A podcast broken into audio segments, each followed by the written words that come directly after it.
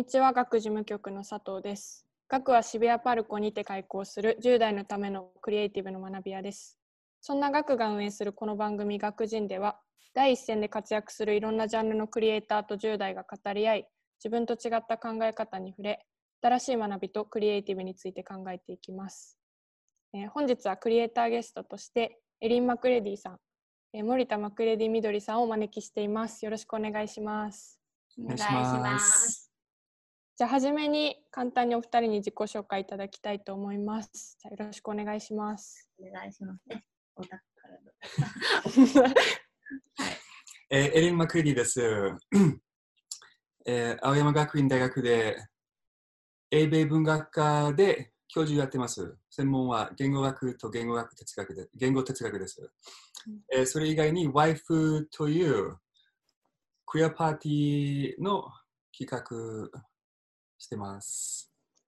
よろしくお願いします。よろしくお願いします。で私は、えっと、エリンの妻である、えーえー妻です、えー、緑です。えっと、まあ、えー10代の頃から結構クラブ、うん10代の頃はディスコしかなかったんですけど、クラブとかあのディスコとかいいすごい行ってても、学生時代から、えークラブのデコとかをやったりしてました。で、えっと、もう普通のすごい大クラバーだったんですけど、えー出産で3人子供いるんですけど、えっと、出産でしばらく行ってない時期もあったんですけど最近はまた子供が大きくなってまたすごい行き出してそして、えっと、彼女と一緒に WIFE というイベントを始めてで最近はいろんなオーガナイズをしています。はい、よろしくお願いします。よろしくお願いします。えーそして本日は10代ゲストとして、えー、ひろきさんとみゆさんにお越しいただいています。よろしくお願いします。お願いします。じゃあまずお二人にも簡単に自己紹介していただきたいと思います。じゃあひろきさんお願いします。はい、えっと、松村弘樹です。年齢は19歳で、現在、服飾の大学に通っています。あと、江ノ島にあるオッパーラっていうところでスタッフをしていて、まあ、去年ぐらいから DJ をちょこちょこ始めています。よろしくお願いします。よろしくお願いしま。ますす。じゃあみゆさん自己紹介お願いします。はい、と白根美優です。今映画制作の専門学校に通っていて、と高校1年生の頃に写真を始めたのをきっかけに、その時からえっとグループ展とか2人展とかを何回かやっています。よろしくお願いします。よろしくお願いします。はい、じゃあ早速質問に入っていきたいと思います。じゃあまずひろきさんから、えっとエリンさんとみどりさんにどんなこと聞いてみたいですか？とまあ、まず質問の前に、自分が今、来月で二十歳になるんですけど、結構本当に毎日とか毎週単位で自分の人生が変化しているなっていうのを感じてて、で、そこで、あの二人に人生で一番変化を感じたりだとか、転換期ってなったのはいつかっていうのをお聞きしたいのと、またそれはどんな出来事が影響しているのかっていうのをお聞きしたいです。うん。じゃあ、私からでいいですか？はい。あのーまあ、正直、毎年かなり変わってる感じがしますよね。で、今、それ聞かれたら、去年かなと思いますよね。で、去年聞かれたら、一昨年と答えたと思うんですけど、うん。まあ、去年、一昨年あたりは、うちらワイフ始めて、きっかけは、えー女性オンリーのパーティーに私入場を断られて、あの処理はすべて女性になってるんですけど、えーまあ女性として預かってもらえなかったのが、あのきっかけだったんですけど、なんかうちらその時に考えたのは、みんな自由に行ける場所、みんな自分でいられる場所、みんなセーフに感じる場所があんま東京にないなと思って、パーティーを始めて、で、結局、これでもう、そろそろ2年になる ,2 年になるんですけど、それ始めたことによって、だいぶ変わりましたよね。うんえーいろんなつながりができて、東京のクラブシーンちょっと変わった感じもするし、で、当然、うちらの生活もだいぶ変わったっていうのがありますね。なんか私もその今彼女が言ったのと同じで毎年が転換期というか毎年で私彼女とすごい会うのはそこだと思うんですね。私実は今あの50歳なんですけど同世代の人と全く話が合わないんですね。えー。というのは、まあ、そういう同じ業界の方でもちろんああったりもするんですけど、っていうのはあの同世代の例えば同窓会とか行くとあの頃は良かったね話がすごいんですよね。あ私は常に今が一番なんていうの新しくて今が一番いいって思ってるそれであのなんかやっぱりあの若い人とすごい20代とか10代の子ともすごく話が合うんですけどやっぱりあの追ってる新しいものが常に一緒でだからそのなかなかその同世代の方とのギャップが出てくるのかなっていうのをすごい感じてます。でやっぱりあのさっき彼女が言ったように一番の転換期っていうのはやっぱり彼女がトランジションした時ですよね。あのもともと夫だったんですけど妻になった時っていうのはやっぱり人生がらっと変わっていろんいろんな関わりがすごい変わった。でそれそれがきっかけでワイフパーティー始めて変わったっていうのがありますね。まあ、その時私もやっぱりいろいろ変わりましたね。当たり前ですけど。なるほど。そそれ以外に具体的なことを言えば、日本に引っ越した時が一つで、あと今のキャリアについた時、ああ、教授のお仕事って。そうそうそうそう。もともと日本で英会話やってて、うん。で、しばらくやってると、あんま変わらないなっていう感じがして、うんうんで、学校戻ることにして、結局、今の仕事に就いたんですけど、それでまたいろいろ変わりましたね。ああ、なるほど。なんかあの家族についてとか、そのやっぱりエリンさんとみどりさんのあのインタビューの記事とかを拝見したりとか、まあ、お二人のそれこそ SNS とかも結構拝見したんですけど、なんかやっぱりそのジェンダーのこととかに関わらずやっぱその家族ってなんだろうなみたいなのはやっぱ私もすごい考えたりとかしててそれこそこの後質問していただくみゆさんとかもあの家族の作品とかを家族をテーマにした作品とかもいろいろ作られててすごくそういう話は後ほどいっぱい聞きたいなと思うんですけどなんかそのまずエリンさんのご職業のその言語学とか言語哲学ってなんかそのなんとなくしか私の中で想像できなくてどういうなんかその学問なんですか？でですよね。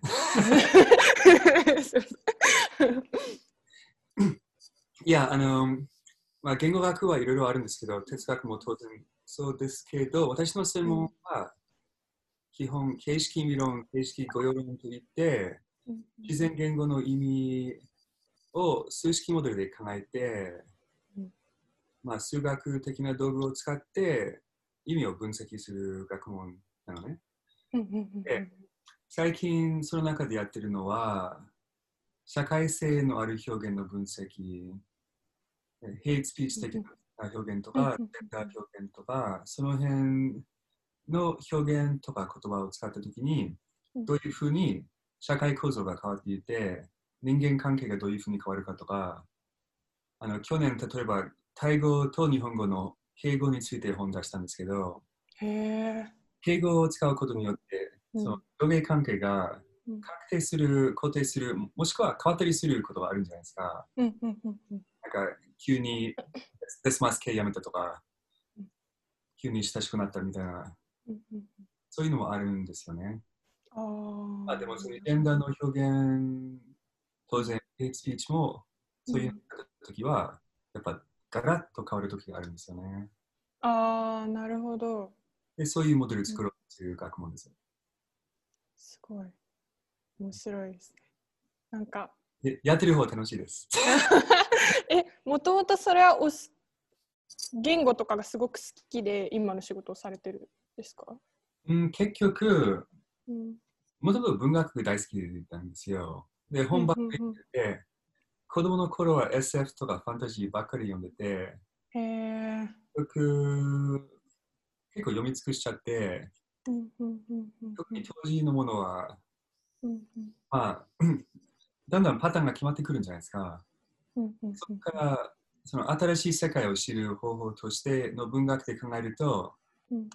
異文化の本を読んだり、翻訳された小説読んだり、そ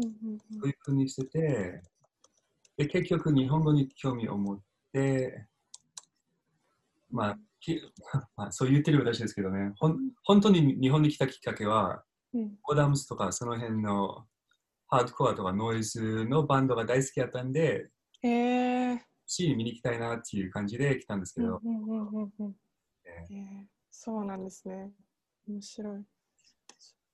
なんかあのみどりさんのはい。あの SNS とかをあの拝見してるときになんかあのスナックミネ。緑でやってるなんかその合合コン？のイベント見たら私めちゃくちゃ面白いなと思ったんですけどあれ？どういう？い言ってないよのに、でも行けばよかったです。うん。こんなとこで言うのもなんなんですけど。うん。あのの達人なんですよ使うのが。な何の達人ですか？出会い系サイト。おお。うんうん。言ってる言ってるコメント。い。やもうね。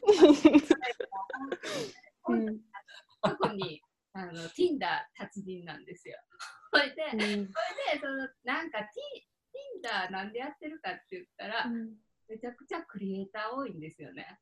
へえ。他にクリエイターでなんかこうそういうクラブで会うような人がなんか割と下水感じで上がってたりしてそれがめちゃくちゃ面白いんですけど。ほ いでこ聞いて聞いて皆さん。引きドン引きやと思うんですけど、それで、あの、いや、なんか、やっぱり人間の本能ってそこだと思うんですよね。で、それを隠したり、なんじゃかんじゃすることが、やっぱり、あの、問題だと思ってるんですよ、私は。だから、その、不倫とかも、不倫にすることが問題で、オープンリレーションシップだったら全然いいわけじゃないですか。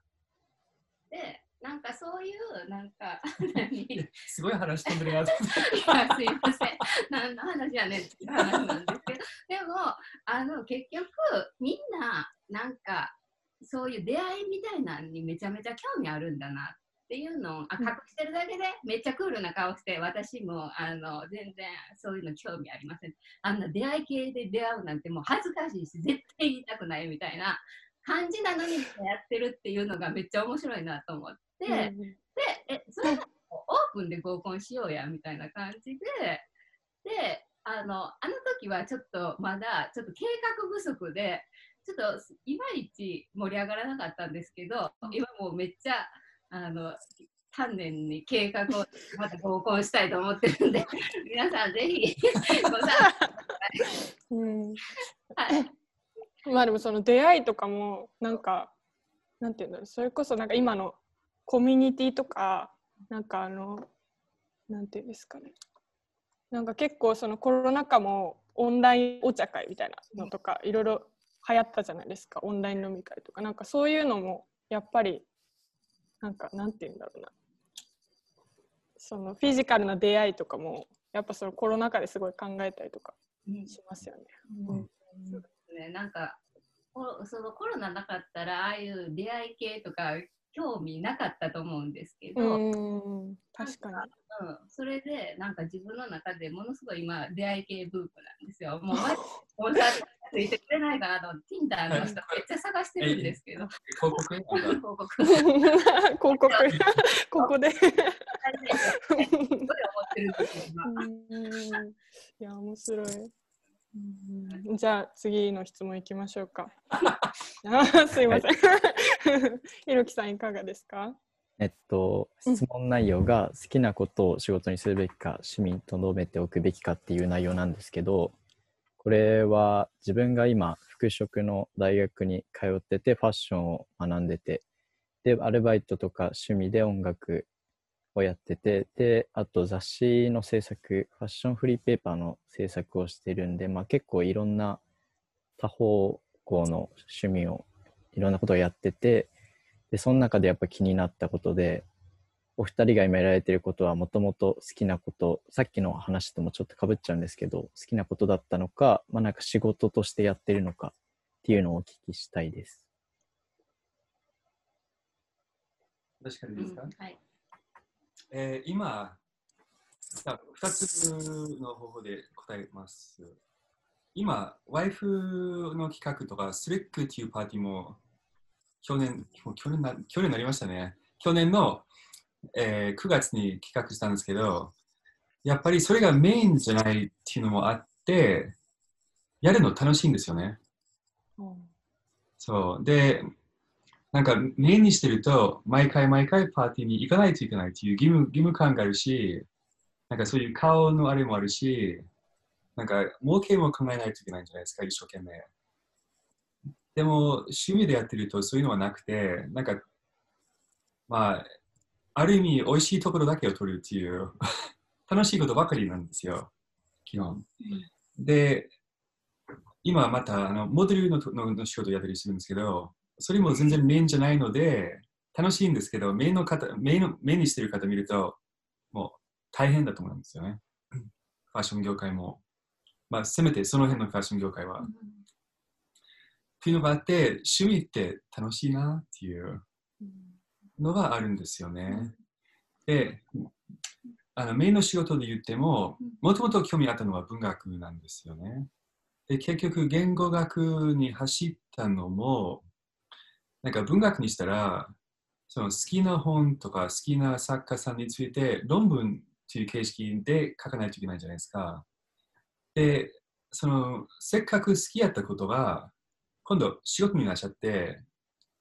まあ、自分の意見の受けとか、その学問の主流とか、その中に入れないといけないっていう、合わせないといけないっていうのがあって、えー結局言語学にして、その中で自由自由な感じにやったら、すごく楽しいんですよ。その辺、文学やってる先輩の先生に、お前、文学大好きなのに、言語学にしたのは賢かったねって言われて、へー ありました。なるほど。ねまあ私は、まあその今の時代は彼女の答えはすごい正しいと思うんですね。好きなことをあの仕事にしちゃうと好きでいられない部分も出てくるっていうのはすごくあると思うんです。で趣味だと、えっと、楽しいだけでやっていけるお金のことを考えない。でも私は、えっと、ちょっと、えーまだ全然関係ないかもしれないんですけど今後あの今この風の時代になってなんかあの人は好きなことを仕事にする時代が来るんじゃないかと思ってるんですね。お金のことを考えずに。あのもうだから要は好きイコール仕事になる時代が来ると思うんです。でそれはそんなに遠くはないんじゃないかなっていう気はしていてでその、えっと、基本の生活をどうやって立てていくかっていうのが今すごいみんな議論されてることではあると思うんですよね。そのベーシックインカムとかそういうので。でも、なんか、どんどん、なんかいやいやいや。言いたげいちょっと そう、だから、どんどん、あの、世の中、あ世の中は、えっと、すごくみんなが本当にやりたいことに傾いていくんじゃないかなと思うんで、その時のために、やっぱり、その、並行していかないとダメだと思うんですよね。なんか今、今は、今の、今現在は、やっぱりその生活していかないといけないお金っていうのを稼がないといけない時代だから、それはまあ、なんかで稼がないといけないけど、並行して自分が好きなこともなんなんとなくお金になっていくようなプランがあったら、その本当にガツンとその時代が来た時にバッと移行できると思うんですよね。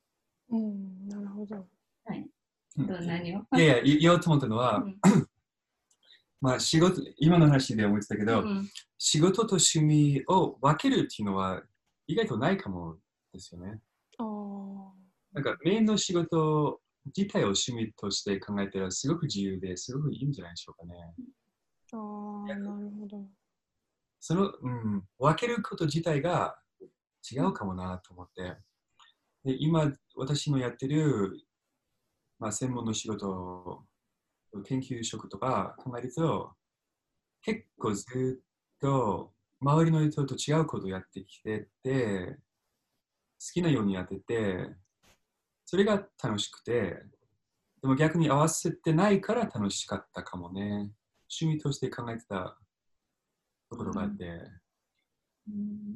ままあまあ、だからそう、だからまあ趣味があの仕事になる時代は絶対来ると思うんです。うん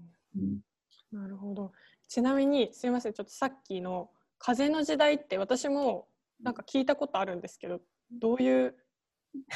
風の時代って何ですか？私もさっき、風の時代どちらこちら言われて、何だそれと思って、説明説明してもらおうと思ったら、いやいや。なんか説明もら もらってなくて、いや、もうググってください。としか言いようがないけど、でも、その今の、その、なんていうの、ははしっかり働いて、家族がいて、あのマイホームに住んで、あのそれが幸せな、えー家族の形っていう時代から、すごくもっと思想思想を大事にする時代に変わっていくっていう。だから、その、形よりも思想みたいな、だと、私は認識してますけど、ググってください。ありがとうございます。なるほど。みゆさん今までの話聞いてどうですか？えーあのその一番最後のあの風の時代の話はすごいなるほどなって思いましたなんかそのなんだ思想を大事にするっていうのはなんかすごい私が考えたことないような家族の形だったのでなんかなんかあんまりちょっと漠然と理解しただけなのであんまりこう自分でもつかめてないんですけどそういう時代が来るのかなっていうふうに感じました 今。うんます。まあでも、まあかなり良かった家族になってると思うんですよね、一般からすると。で、そう、今までは私のとこの家族、例えば今は、えっと、その彼女がトランジションするまでは、典型的な、その、今までの時代の幸せな家族像みたいなあの家族だったんですね。子供が3人いて、あのお父さんがいて、で、お母さんがいて、お父さんはしっかり仕事をして、で私は、まあ、言ったら、あの専業主婦なんだったんですよ。専業主婦って、まあ、制作活動してたんですけど、それこそさっき言われたように、それで食べていけないわけですよね。あのそういう、まあ、現代美術的な感じのことをしてて、で、まあ、あの、それで生活はできないけど、その、彼女、まあ、その時は彼だったんだけど、彼の、あの、何、サポートで展覧会したり、そういう活動をしたりしながら、まあ、完全に主婦活動もしてて、主婦業をしてて、それでもなんか、もういわゆる、あの、絵に描いたような幸せ、幸せな、幸せな家庭だったんですよね。で、それが今、彼女がトランジションしてから、今、妻、妻。で、子供3人います。で、大体聞かれるのは子供が混乱しませんかとかそういうこと。でも、それもまた全然なくて、その、だからさっきの、要は思想を大事にしてる家ですよね。思想大事ってでも危なくない？思想じゃほら、ないか。その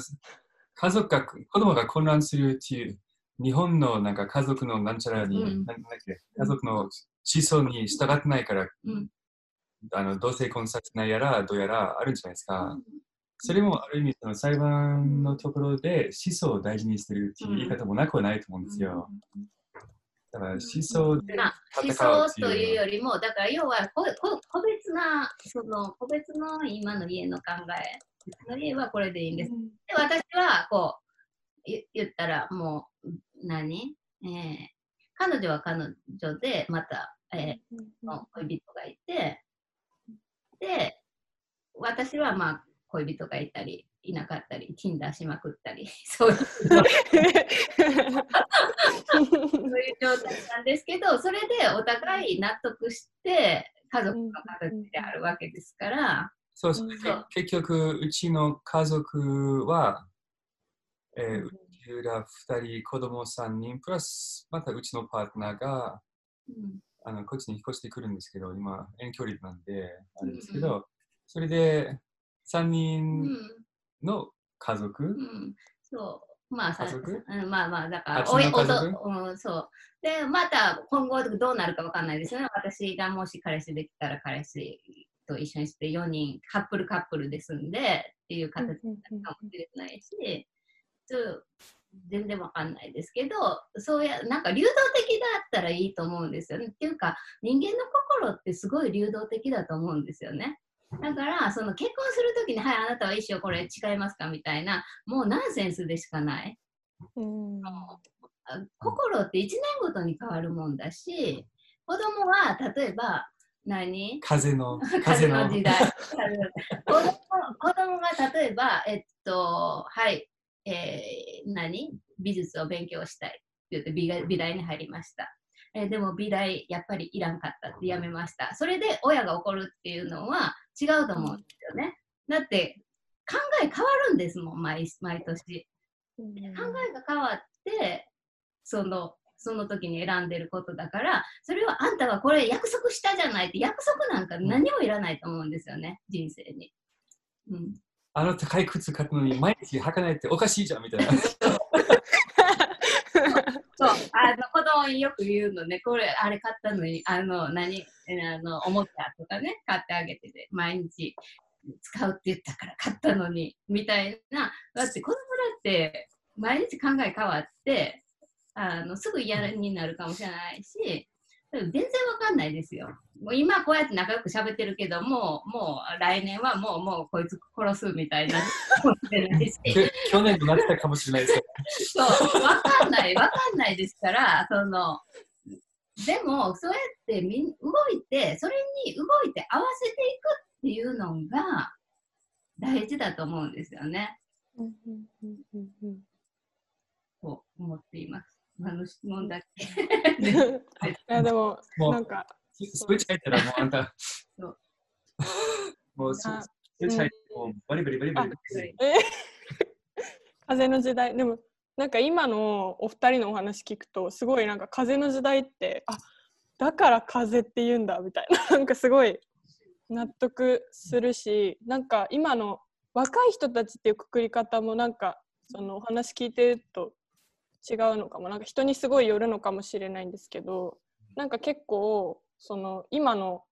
まあ、コロナ禍でそれこそなんか常識なんかこれはこうであるべきだ。それこそテレワークとかもなんか通わなくても実は良かったとかなんかいろんななんか常識みたいなのがこう剥がれていうんってるから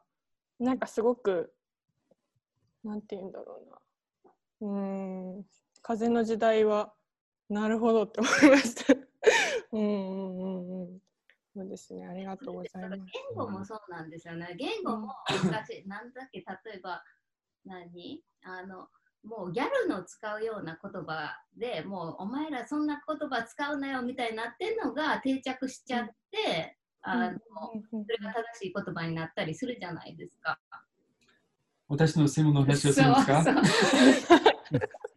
うん。全てそうだと思うんですよね。なんかあの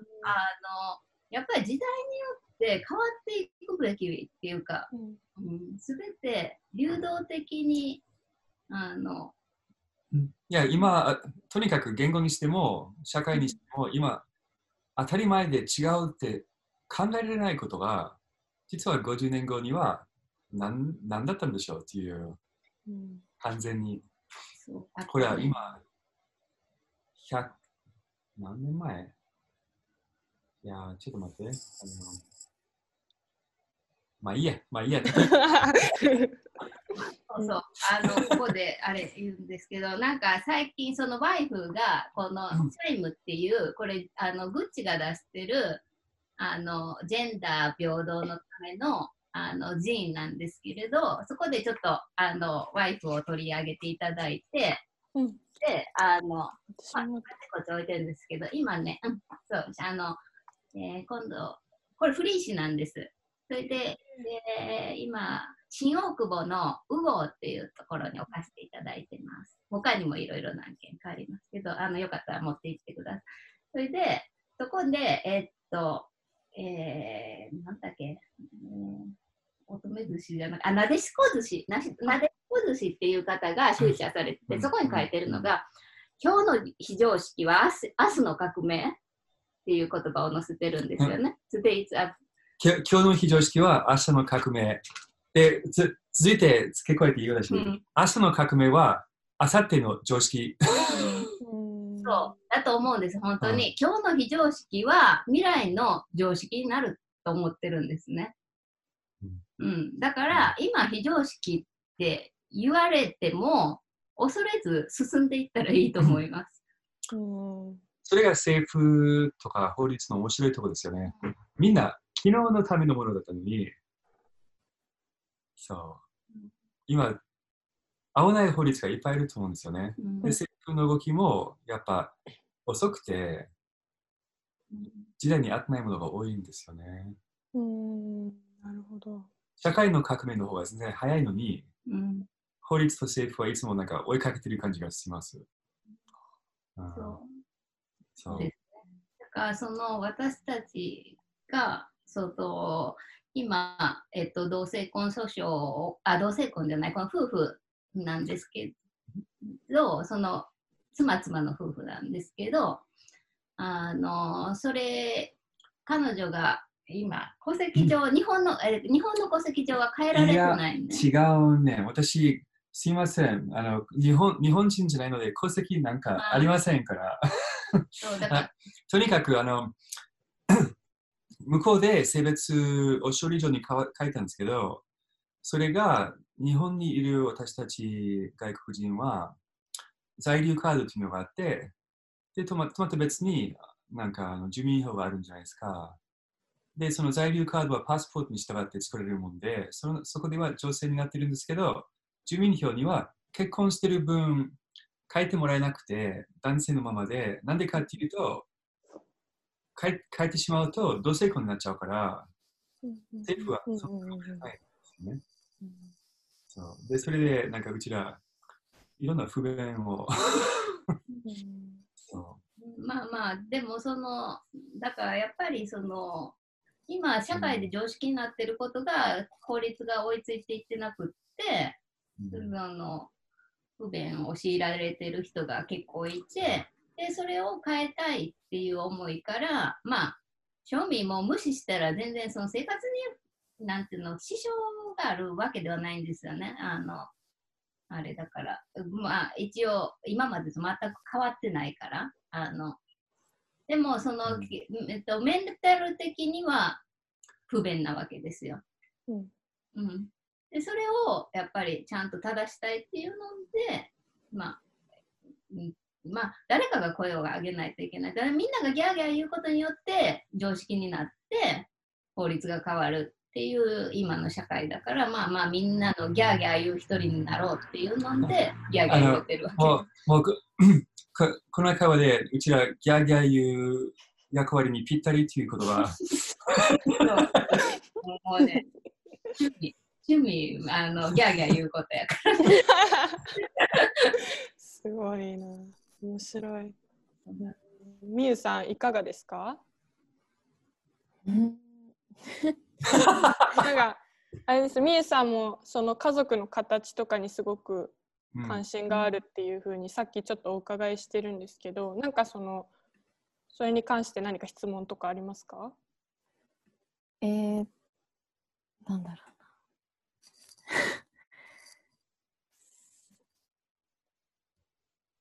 うーん。なんだろう。のえっと、みどりさんが Tinder やりまくってて、で、でもなんか、それをなんかお互いなんか許許容し合ってる。で、それをなんかお互いなんか楽しんでるみたいなのがすごいなんか面白くて、はい。なんか、その私の家だったらこう考えられないようなことだなって思って、で、なんか、でもそれぐらいなんかこう、家族なんだけど、それぐらいのなんかこうフランクさみたいなのが、こう私の家にもあったらなんかもっと楽しかったかなとかふうなんかすごい楽しそうだなっていうふうに思いましたお二人の空気感を見てて 楽しいね、結構。だから、あの、今のその結婚ってそのヨヨーロッパから入っての形なんかな。なんか、あの、やっぱり恋愛も家族愛も、あの、全部、なんていうの、性欲も、すべてを一人のカップルでま賄うっていうのが家族の形じゃないですか、今の。友友情であったり、あの家族愛であったり、恋愛であったり。それセラピストであったり、そうそう。なんか、その、なんか、一人の人で全部賄うのって、まあ、人生40年とか50年の時代は OK やったかもしれないけどは、今もう無理じゃねっていういやいや話なの。無理だでしょ。うんまあ、最高のあたりもあるでしょうけど、まあでも、今今でももちろん私のお友達とか見てても今でも20年30あの20年以上ご夫婦されててもうずっと恋愛観も続いてる方ももちろんいらっしゃいます。でそういう方ももちろんいるしでもほぼほぼみんな もうなんかあの全然興味ねえみたいなお互い恋愛に対しては。でももちろんそのうんなんか、まあ、やっぱり恋愛より家族愛ってすごい大事になってくるから。その何？恋愛全然興味ないけど家族愛がすごくあってだからあのお互いこっそり不倫しまくってるっていう人も結構いるし。もうでもそれってなんかみんながそうってこれあのシステムが合ってないじゃんっていうところはすっごい見えてて。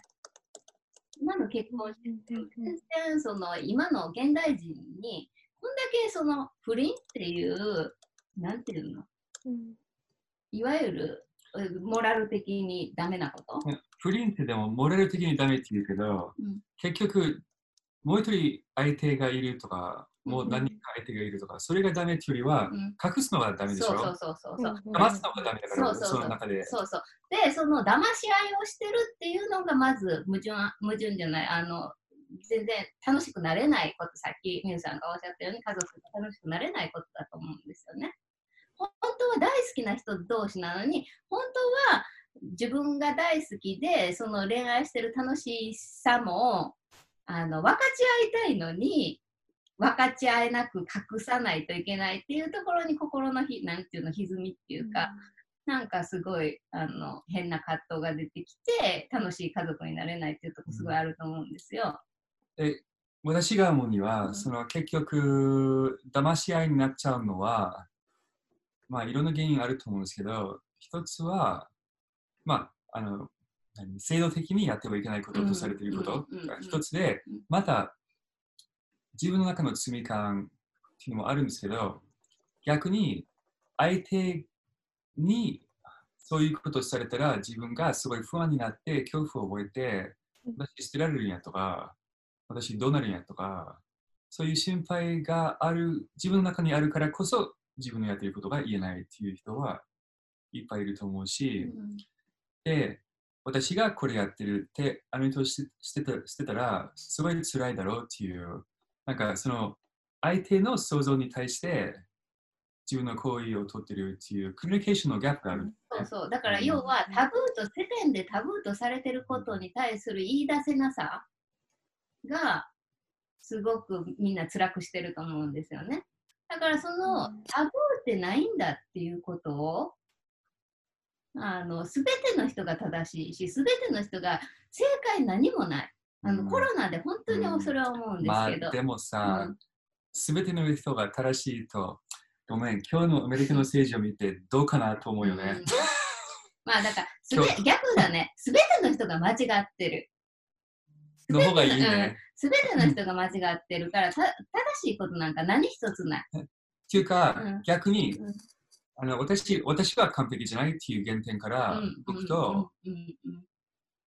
そう。その方があの最初からこういう言い方すればうん、最初から汚れてるっていう。う。ん、だから全てが間違って、私も間違ってる。だからあなたの間違いも多めに見ます。っていうスタンスでみんながいれば、もっとみんなハッピーになれるんじゃないかと思うんですけれ